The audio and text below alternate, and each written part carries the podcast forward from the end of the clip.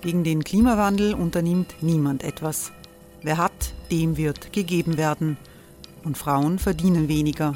War ja immer schon so. Man ärgert sich und macht weiter. Was aber, wenn nicht? Wir haben eine Idee. Die Falter Arena macht die Bühne frei für Menschen und Projekte, die das Land verändern. Mein Name ist Eva Konzett. Ich leite das Politikressort im Falter. Und am Sonntag, den 26. Mai, veranstalten wir im Wiener Stadtsaal die nächste Falter Arena. Mit dabei unter anderem der ehemalige Politiker und Neosänger Matthias Strolz, Theresa Imre von Markter, Sonja Jöchtel von Love Politics oder Kari Ochsner von Ochsner Wärmepumpen. Machen statt jammern. Wir schauen uns an, wie das funktionieren kann. Kommen auch Sie vorbei. Alle Informationen und Tickets finden Sie unter falter.at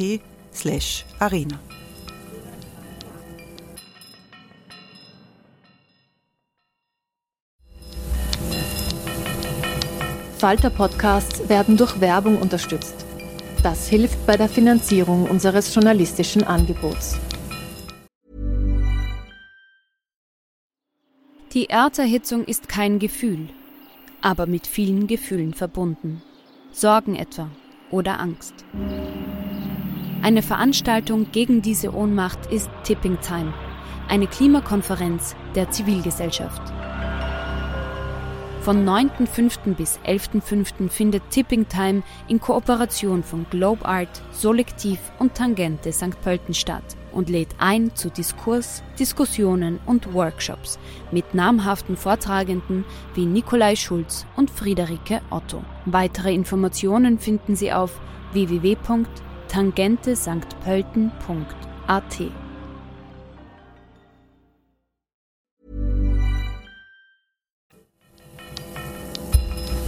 Falter Radio, der Podcast mit Raimund Löw. Sehr herzlich willkommen im Falter, das Rennen um den ORF und wir, so nennen wir diese Sendung, die bevorstehende Wahl des Generaldirektors im wichtigsten Medium äh, des Landes wird mitentscheidend dafür sein, wie sich die politische Kultur in Österreich entwickelt. Journalistische Unabhängigkeit in einem starken öffentlich-rechtlichen Fernsehen, öffentlich-rechtlichen Radio, öffentlich-rechtlichen Internet, das macht genau den Unterschied aus zwischen Ländern wie Österreich und Ländern, die sich in eine autoritäre Entwicklung, äh, äh, Richtung entwickeln, wie Ungarn. Im Stiftungsrat, dem Gremium im ORF, das den nächsten ORF-Chef wählt, hat die Regierungspartei ÖVP die absolute Mehrheit. Das bedeutet keine guten Karten für den langjährigen ORF-Chef Alexander Vrabetz, der aus dem sozialdemokratischen Lager kommt. Was das alles bedeutet, für die Öffentlichkeit in unserem Land. Darüber wollen wir sprechen. Diese Sendung kommt aus der Redaktion der Wiener Wochenzeitung Falter. Wir sind alle online miteinander verbunden. Ich begrüße sehr herzlich Falter, Herausgeber und Mitbegründer Armin Turnier. Hallo. Hallo. Armin Turnier ist ein profunder Kenner und Analytiker der Medienlandschaft in Österreich. Im aktuellen Heft des Falter schreibt er über die türkise Politik mit dem ORF. Ich freue mich, dass aus Zürich von der Neuen Züricher Zeitung äh, Merit Baumann dabei ist. Willkommen. Grüezi aus Zürich. Äh, Merit Baumann war viele Jahre NZZ-Korrespondentin in Österreich und sie verfolgt von Zürich aus auch mit einem Auge nach wie vor die diversen Wiener Turbulenzen. Und ich begrüße ebenfalls den Sprecher der Journalistinnen und Journalisten im ORF, Dieter Bornemann. Hallo. Servus aus Kärnten. Dieter Bornemann ist Vorsitzender des Redakteursausschusses im ORF. Als solcher hat er so manche Sträuße, um die politische Unabhängigkeit auszufechten gehabt. Full Disclosure, als ORF-Korrespondent war ich früher da auch manchmal mit dabei. Er ist aus seinem Urlaubsort zugeschaltet. Und ich freue mich, dass Falter-Journalistin Anna Goldenberg mit dabei ist. Hallo. Hallo. Anna Goldenberg hat die wichtigsten Kandidaten für den Chefjob im ORF getroffen und porträtiert. Und ebenfalls mit dabei ist der Chefredakteur der Wiener Zeitung, Walter Heimerle. Guten Tag. Hoi aus der Wiener Zeitung. Die Wiener Zeitung gehört der Republik. Die Regierung hat vor, dieses Qualitätsblatt einzustellen und ein Online-Organ der Regierung daraus zu machen. Aber ganz entschieden scheint das noch nicht zu sein. Armin Thurnherr, du hast, glaube ich, so gut wie alle ORF-Wahlen verfolgt und kommentiert. Es hat äh, Überraschungen gegeben, es hat politische Machtspiele gegeben, eigentlich immer. Was ist diesmal anders?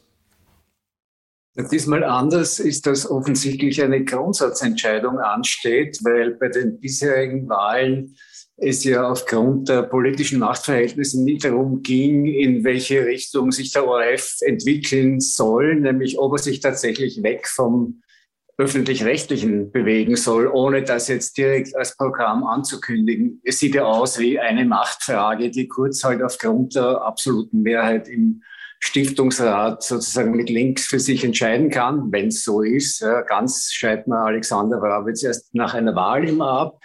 Aber in Wirklichkeit geht es, glaube ich, um was viel Dramatischeres, nämlich darum, ob private Elemente in den ORF hineinkommen und damit das öffentlich-rechtliche sozusagen äh, ad acta gelegt wird. Die Idee des öffentlich-rechtlichen, dass sozusagen einer Gesellschaft ein Medium als Ganzes gehört und dass es nicht privaten Interessen dient. Und das hat dann für den gesellschaftlichen Dialog insgesamt äh, fatale Folgen. Und dass man diese Frage nicht einmal öffentlich diskutiert und dass man das auch nicht im ORF selbst diskutiert, zeigt auch sozusagen, wie, wie äh, kompliziert einerseits und wie schwerwiegend andererseits das Problem ist. Merit äh, Baumann, was auch neu ist, das sind die Rahmenbedingungen in Europa, wo in einigen Ländern massiv die Regierungen dabei sind, die Medien unter Kontrolle zu bringen. Beispiel Orban, Beispiel Urban, äh, Österreich äh, und die Unterschiede zu Österreich. Aus Schweizer Sicht ist Österreich anfällig für Versuchungen einer Urbanisierung? Also ich beobachte ja die Visegrad-Länder jetzt auch seit vielen Jahren schon ähm, intensiv und ich muss ganz ehrlich sagen, dass ich von diesem Schlagwort der Urbanisierung Österreichs nichts halte. Und zwar, weil das eine Verkennung und eine Verharmlosung der, der Situation in Ungarn und in Polen ist.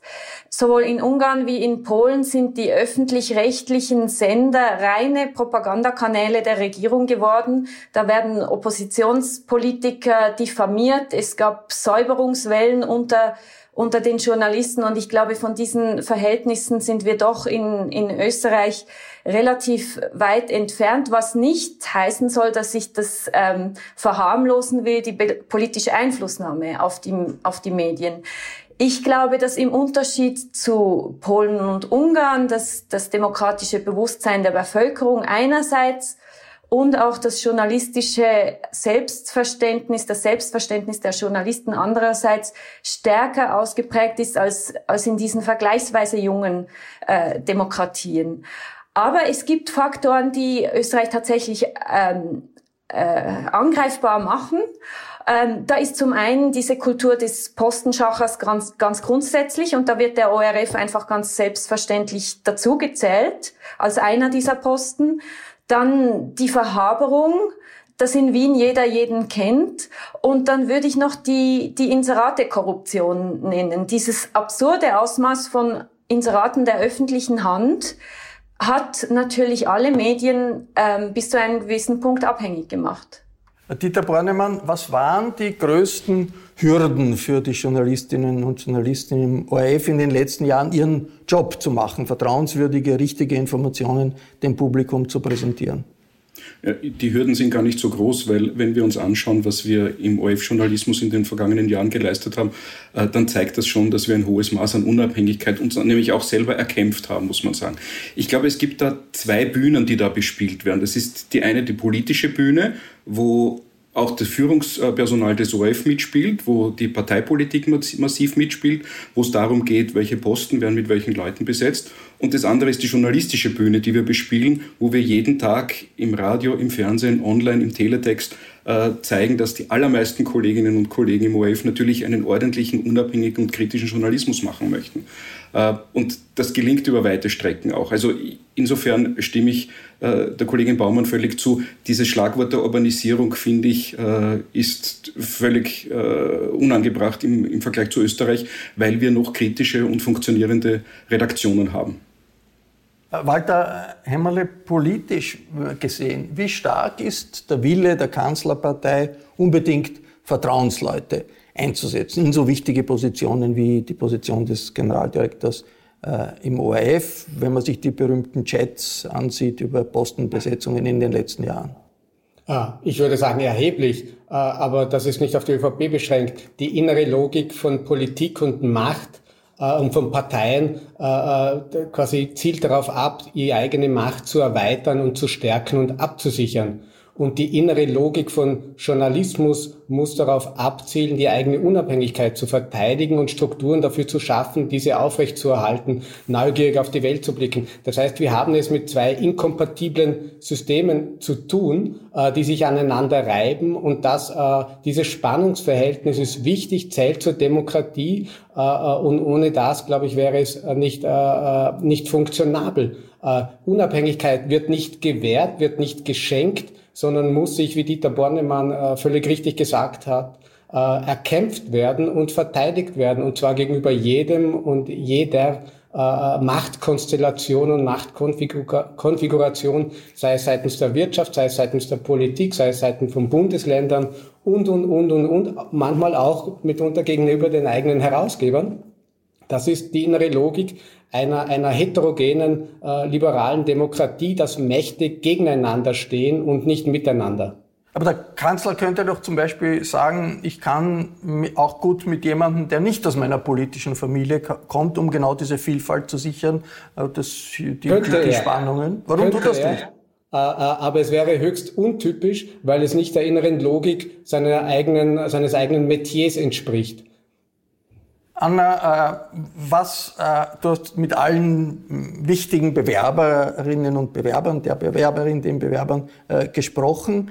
Was zeigen sich da eigentlich für große Unterschiede, was die Pläne betrifft? Gibt's da, gibt's die eigentlich? Kann man sagen, das sind ganz unterschiedliche Visionen für den ORF, die da präsentiert werden von Roland Weismann, dem jetzigen Vizefinanzchef, Lisa Totzauer, der Chefin von ORF 1 und Alexander Wrabetz, dem bisherigen ORF-Chef? Also ich konnte da keine sehr großen Unterschiede entdecken, was auch daran liegt, dass zu dem Zeitpunkt, als ich meine Porträts geschrieben habe, recherchiert habe und mit denen gesprochen habe, ihre Konzepte auch noch nicht öffentlich waren ähm, und die eigentlich auch also äh, nicht Usus ist, das öffentlich zu machen. Die präsentieren ähm, die einmal dem Stiftungsrat und dann dringt es vielleicht an die Öffentlichkeit. Und da ist ähm, Lisa Trotzauer, deren, deren Bewerbung ja, also über die wurde gemutmaßt und dann kam sie doch irgendwie recht plötzlich und für einige recht unerwartet. Die hat dann einfach ihr Konzept online gestellt und jetzt hat das der amtierende Generaldirektor Alexander Wrabetz auch gemacht. Ähm, ja, aber äh, sagen wir, man muss wahrscheinlich schon sehr genau zwischen den Zeilen lesen, um da, um da sehr viel Unterschiede zu erkennen. Also ich glaube, im Großen und Ganzen ist man, ist man sich da einig, dass der ORF braucht irgendwie braucht mehr Freiheit im Digitalen, muss da irgendwie mehr machen können. Dazu braucht es dann wiederum eine, eine Gesetzesnovelle, über die schon, schon länger diskutiert wird. Dann geht es auch um die Frage der, der Regionalität, dass, dass es auch irgendwie mehr österreichische Inhalte geben soll, weil natürlich irgendwie mit Internet und Streaming ähm, also wenn man jetzt Simpsons schauen will oder andere amerikanische Serien, muss man jetzt nicht mehr den ORF einschalten. Das heißt, der ORF soll da irgendwie mehr für Österreich machen, wie das auch im öffentlich-rechtlichen ähm, Auftrag. Äh, Armin, was für eine Rolle spielen eigentlich überhaupt diese Konzeptionen? Was davon äh, ist wirklich wichtig dafür, äh, in welche Richtung die Reise geht? Ja, wenn, ich möchte noch gern was zum Thema Urbanismus und, und innerer Logik der Medien sagen. Es beantwortet vielleicht diese Frage auch mit.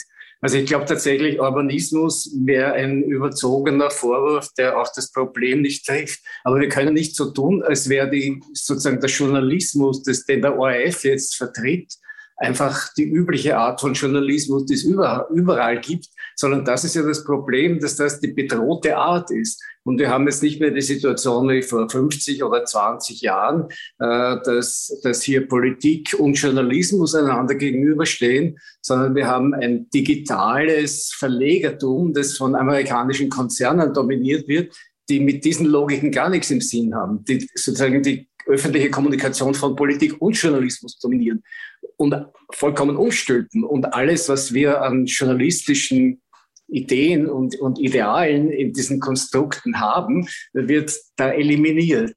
So, und dem sind die Verlage, dem ist aber auch die Politik unterworfen, die privaten. Und öffentlich-rechtlich als Idee steht sozusagen diesen Entwicklungen auch gegenüber, nämlich im Sinn einer Demokratie, um das aufzuhalten. Und das ist in Gefahr. Ja, das ist in Gefahr, wenn man jetzt sagt, gerade im Zuge der Digitalisierung machen wir mit den Privaten gemeinsame Projekte, ohne sich überhaupt zu überlegen, was man da tut.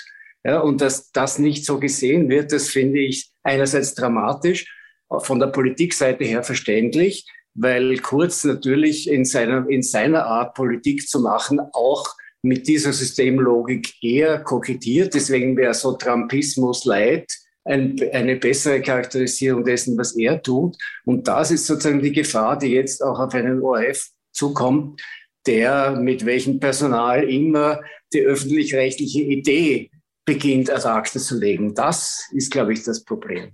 Äh, Meret, äh, in der Schweiz gibt es die SRG, die Schweizerische Radio- und Fernsehgesellschaft, die durch, durchaus ähnlich konstruiert ist wie der ORF. Gibt es da auch diese Diskussionen, wie wichtig ist öffentlich-rechtlich gegenüber kommerziellen, äh, kommerziellen äh, Medien? Und wenn dort äh, der Chef gewählt wird bei der SRG, äh, spielt auch eine Rolle, was die Regierung haben will und was der Regierungschef haben will. Wir haben ja in Österreich immer äh, den Glauben, in der Schweiz wird alles ganz sachlich und ohne Parteipolitik entschieden.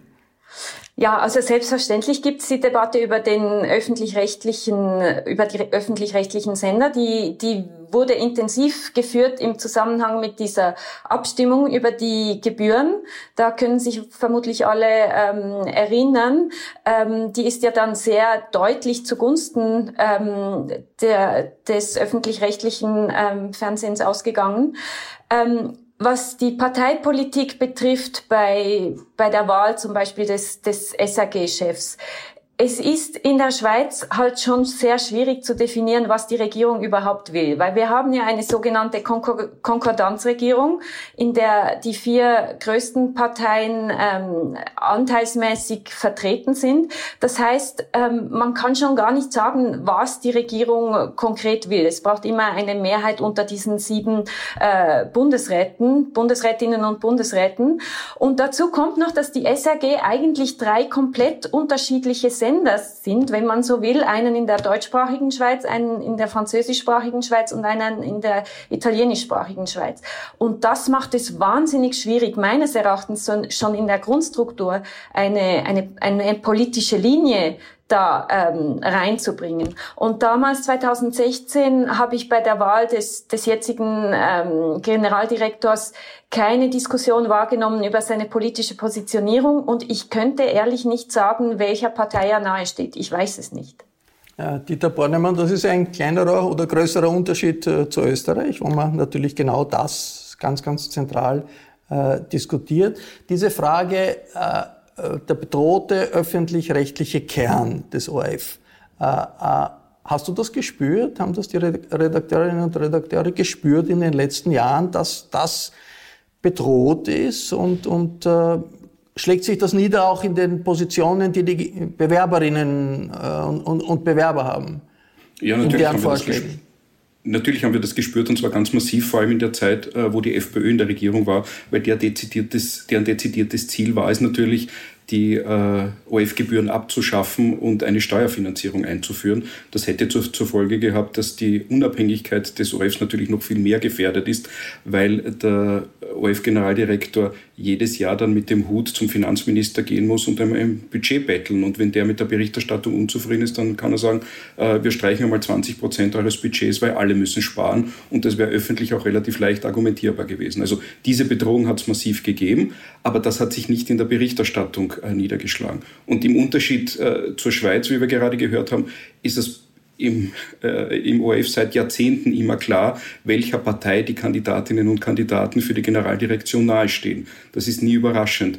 Überraschend ist, dass sich niemand äh, bewerben traut, offensichtlich, äh, der politisch völlig unabhängig ist, weil der von vornherein weiß, er hat de facto keine Chance, äh, vom parteipolitisch besetzten Stiftungsrat überhaupt zu einer Mehrheit zu kommen. Und was, was Armin Thurnherr äh, gerade gesagt hat, die Bedrohung durch die amerikanischen Konzerne, die ist ja äh, auf der wirtschaftlichen Ebene, weil große Teile des Werbegeldes dorthin fließen und dann für die Finanzierung des äh, Journalismus in Österreich fehlen. Was wir in den letzten Jahren gesehen haben, ist eine massive Reduktion des Personals de facto in allen Redaktionen. Also da sehen wir irgendwie, wie wenig Geld mittlerweile für Journalismus zur Verfügung steht. Und auf der anderen Seite, äh, nämlich in der Politik, einen massiven Aufbau mit Steuergeld von PR-Beratern, von Pressesprechern, von Social-Media-Beratern. Also wenn im äh, Bundeskanzleramt 60 Leute damit beschäftigt sind, um äh, die PR des Bundeskanzlers äh, zu erledigen, dann ist das dramatisch mehr, als in den Redaktionen der meisten heimischen Zeitungen überhaupt arbeiten. Und die, das die ist eine Bedrohung, die schon deutlich hat die 60 Mitglieder? Oder die ZIP-2-Redaktion? Na, die gesamte OF2-Information hat etwa äh, 120 Redakteurinnen und Redakteure. Da ist aber alles dabei von OF, äh, also die ZIP-Redaktion, die Wetterredaktion. Äh, also, also, die ZIP-2-Redaktion hat, hat, nicht so viele Mitarbeiter wie das PR-Team. Nein, die ZIP-2-Redaktion ist eine ganz kleine Redaktion. Da gibt es irgendwie äh, drei, Querstrich vier Moderatorinnen und Moderatoren äh, einen Chef vom Dienst und ein ganz ein kleines Team von drei bis vier Leuten, die jeden Tag für die Sendung äh, arbeiten und sie bekommen Unterstützung von den Fachredaktionen. Also zu sagen, die ZIP 2 ist eine Riesenmannschaft, äh, wie zu der Zeit, wie wir beide noch dort gearbeitet haben, wo, wie viel hatten wir? 25 Leute oder, oder so. unter Johannes Fischer, diese Zeit ist bedauerlicherweise vorbei. Since 2013, Bombas has donated over 100 million socks, underwear, and t-shirts to those facing homelessness. If we counted those on air, this ad would last over 1,157 days. But if we counted the time it takes to make a donation possible, it would take just a few clicks. Because every time you make a purchase, Bombas donates an item to someone who needs it. Go to bombas.com slash ACAST and use code ACAST for 20% off your first purchase. That's bombas.com slash ACAST, code ACAST. Walter Hämmerle, wenn Sie sich ansehen, die Interviews, die die Kandidaten geben, was sie machen wollen, merken Sie große Unterschiede? Also wird zum Beispiel klar, warum jetzt wirklich äh, der Herr Weismann den Alexander Warabitz herausfordert, warum er sagt, was er, was er anders machen äh, will, warum dann die, die, die Stiftungsräte für ihn stimmen sollen? Mhm. Nein, und ich glaube, das ist ein großes Defizit. Äh, ich glaube, es kommen sicher Unterschiede hervor, die fokussieren sich aber auf die Persönlichkeit und den Background äh, der Kandidaten. Ja, äh, Roland Weißmann hat sicher den, das negative Atu, dass er als Favorit, als die Personalie der Kanzlerpartei gilt.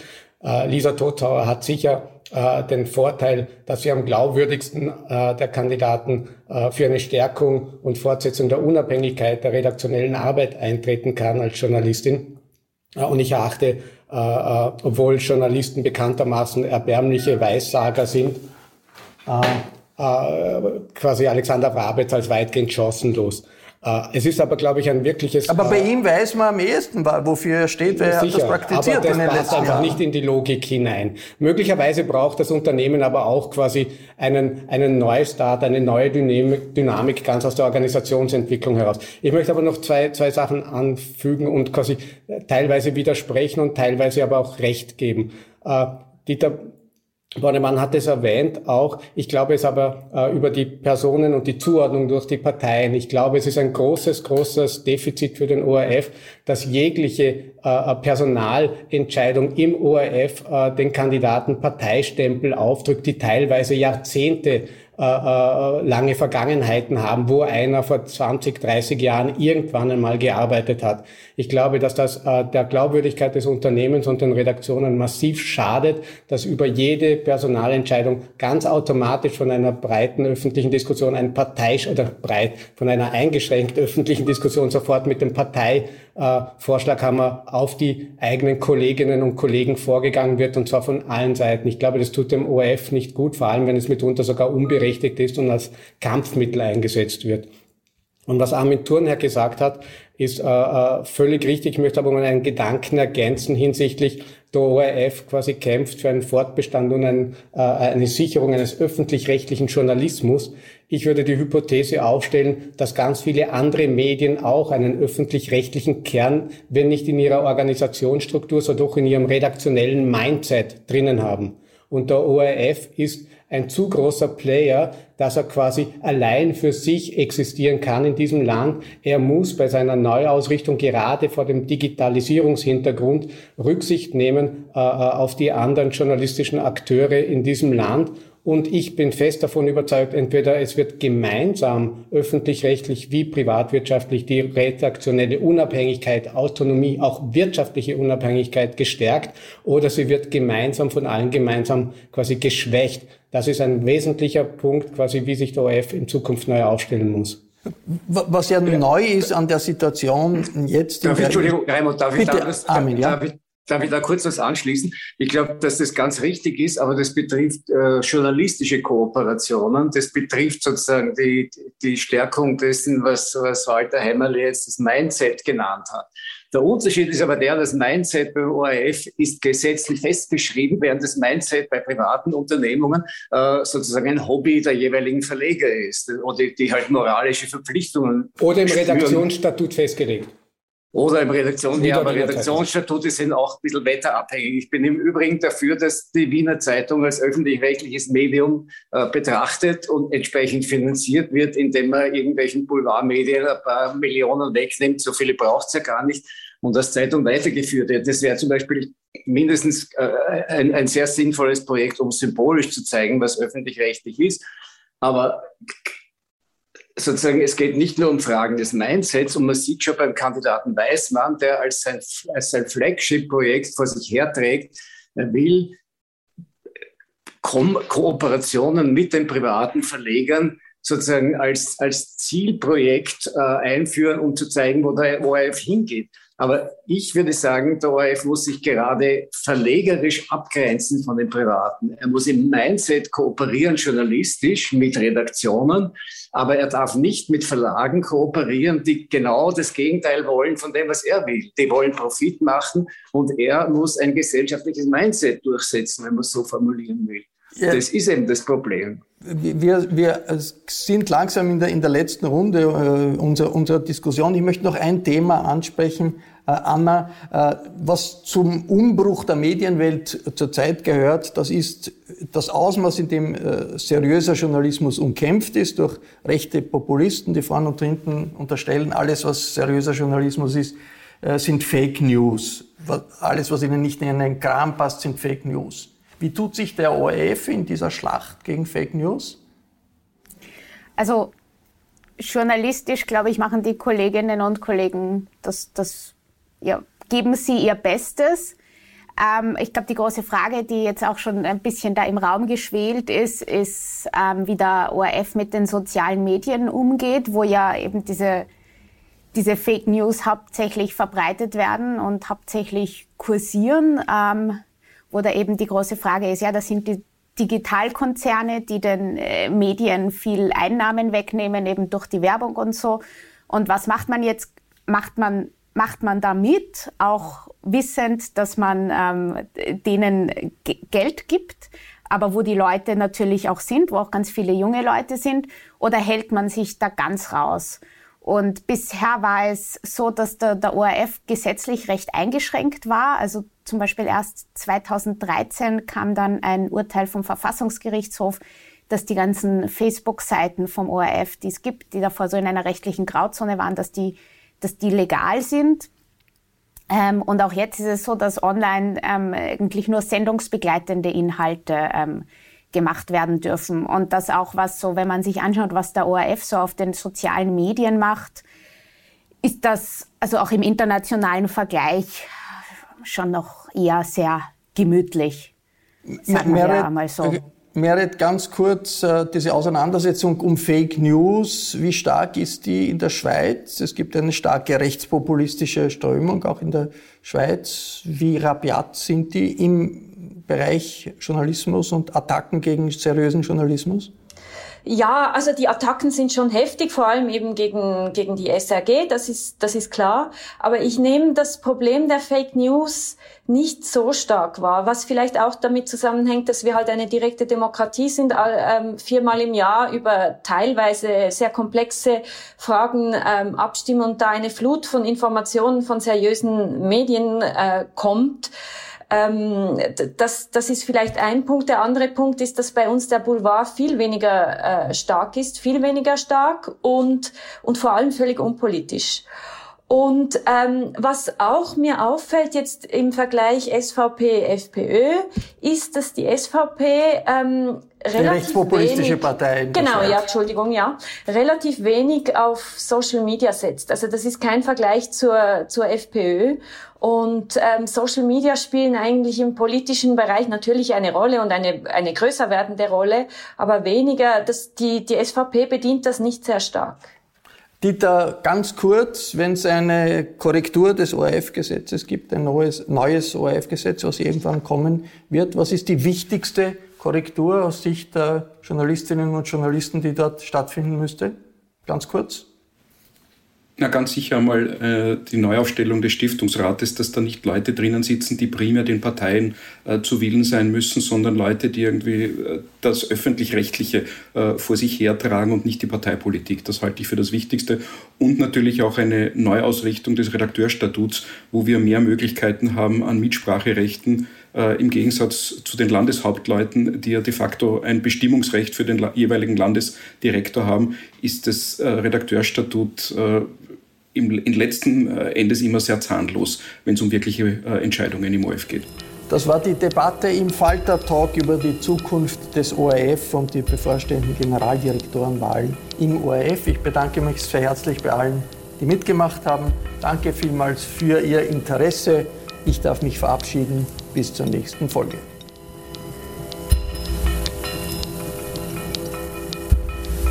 Sie hörten das Falterradio, den Podcast mit Raimund Löw.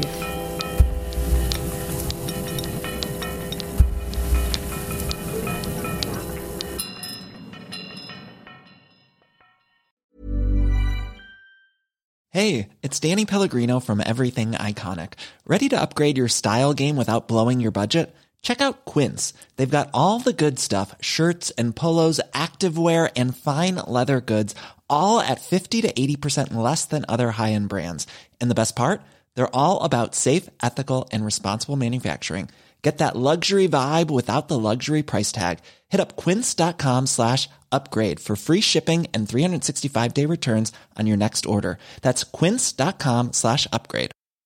Normally, being a little extra can be a bit much. But when it comes to healthcare, it pays to be extra. And United Healthcare makes it easy with Health Protector Guard fixed indemnity insurance plans. Underwritten by Golden Rule Insurance Company, they supplement your primary plan, helping you manage out of pocket costs without the usual requirements and restrictions like deductibles and enrollment periods. So when it comes to covering your medical bills, you can feel good about being a little extra. Visit uh1.com to find the Health Protector Guard plan for you.